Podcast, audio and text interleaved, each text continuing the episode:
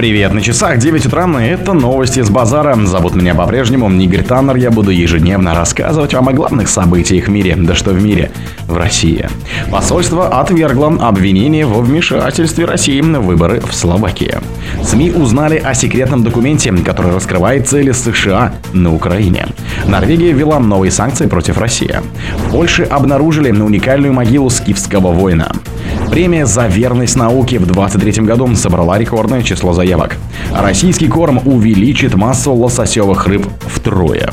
Спонсор подкаста Глаз Бога. Глаз Бога это самый подробный и удобный бот пробива людей, их соцсетей и автомобилей в Телеграме. Посольство отвергло обвинение во вмешательстве России на выборы в Словакии.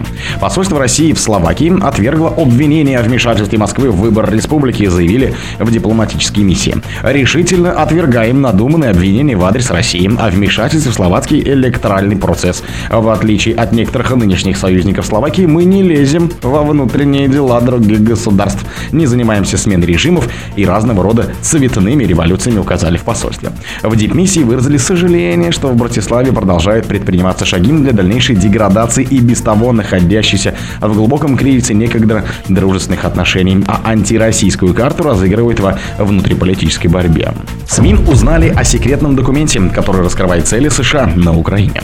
Цель США на Украине варьируется от внедрения протоколов и стандартов НАТО до приватизации банков пишет издание Политиком со ссылкой на засекреченную часть документа «Комплексная стратегия страны». Конфиденциальная версия документа всеобщей стратегии страны в три раза больше, чем версии, опубликованные Госдепом, находящейся в открытом доступе. И содержит намного больше деталей о целях США на Украине, от приватизации ее банков, помощи школам в изучении английского языка до принятия украинской армии протоколов НАТО, говорится в публикации. Вашингтон хочет, чтобы украинская Минобороны страны создала корпуса профессиональных младших офицеров и унтер-офицеров по принципам стандартам доктрины НАТО, несмотря на то, что Альянс далек от согласия на вступление Киева. Формат и содержание украинских военных документов должно отображать терминологию блока, пишет Politico. Как отмечает газета, Белый дом гораздо сильнее обеспокоен проблемой коррупции на Украине, чем признает это на публичном уровне. В нем, в документе, подчеркивается, что коррупция может привести к тому, что западные союзники откажутся от борьбы Украины с российским вторжением, и что Киев не может откладывать усилий по борьбе с коррупцией, говорится в материале. Норвегия ввела новые санкции против России. Норвегия ввела новые ограничительные меры против России, говорится в заявлении правительства королевства. Одиннадцатый пакет санкций направлен на усиление существующих санкций и борьбу с их обходом, приводится в сообщении слова главы МИД страны Аникен Витфельдет. Отмечается, что новые ограничения во многом соответствуют 11 пакету санкций Евросоюза. Речь идет в том числе о запрете на продажу ценных бумаг в любой валюте и на транзит через Россию товаров и технологий, которые могут способствовать увеличению военно- и технологического потенциала Москвы или развитию сектора обороны и безопасности. Евросоюз 23 июня утвердил 11 пакет санкций против Москвы. В список, среди прочего, вошли внедрение механизма воздействия на третьи страны, заподозренные в реэкспорте подсанкционных товаров, запрет на транзит через Россию разной продукции и на использование отечественных грузовых прицепов в Евросоюзе, а также другие меры, включая персональные ограничения. В Польше обнаружили уникальную могилу скифского воина. Уникальную могилу скифского воина нашли польские археологи в городе Сабецен в Подкарпатском воеводстве, сообщил в интервью информационному агентству РАР археолог Марчин Бургхарт. Могила скифского воина была обнаружена в Сибицине около Ярослава. Подкарпатское воеводство. Это уникальная находка не только для Польши, но и для соседних стран этого региона, заявил Бург Хардот. Скифы – это воинственный кочевой народ, пришедший в Европу из восточных степей Средней Азии. С 8 по 9 века до нашей эры они создали огромную империю, которая простирается от Западной Азии до Восточной Европы, где на территории нынешней юго-восточной Польши создали небольшой анклав, центром которого стал опорный пункт оборонительное поселение, окруженное насыпями в Хатынце.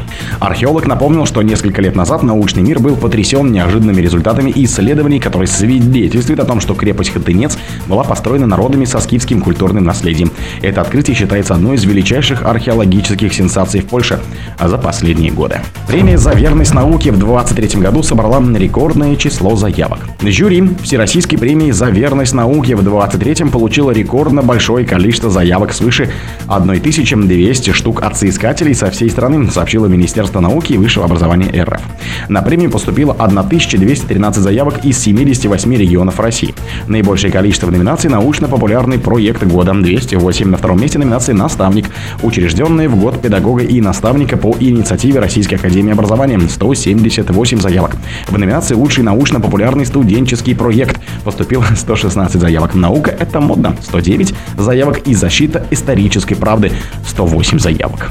Благодаря объявленному президентом десятилетию науки и технологий мы видим растущий интерес к профессии ученого. Немалую роль в этом играют и научно-популярные блогеры и программы. Шорт-лист участников, отобранный из более тысячи заявок в этом году, содержит самые разные форматы и тематики медиапроектов, в том числе международные. Российская наука была и всегда будет востребованной и открытой для мирового сообщества, что подтверждают заявки новой номинации «Наука миру». Желаю всем номинантам справедливых оценок и больших свершений, отметил вице-премьер РФ Дмитрий Чернышенко, слова которого приведены в сообщение. Российский корм увеличит массу лососевых рыб втрое. Новый, а полностью отечественный стартовый корм для лососевых рыб представили ученые САФУ. По их словам, результаты экспериментов показали прирост веса модельной особи почти в три раза, что сопоставимо с эффектом от применения качественных импортных аналогов, сообщили в пресс-службе университета. Сегодня, как отмечают эксперты вуза, для высокой производительности акваферм используются специальные корма, способные дать максимальный прирост массы рыбы с минимальным кормовым коэффициентом. Однако на данный момент около 80% таких кормов на рынке являются импортным, что создает проблемы в снабжении отечественных хозяйств. Исследователи Северного Арктического федерального университета имени Ломоносова представили экспериментальные рецептуры стартового корма для молоди лососевых видов эффективность которого сопоставима с импортными аналогами, а цена вдвое ниже из-за использования только отечественных компонентов. О других событиях, но в это же время не пропустите. У микрофона был Игорь Таннер. Пока.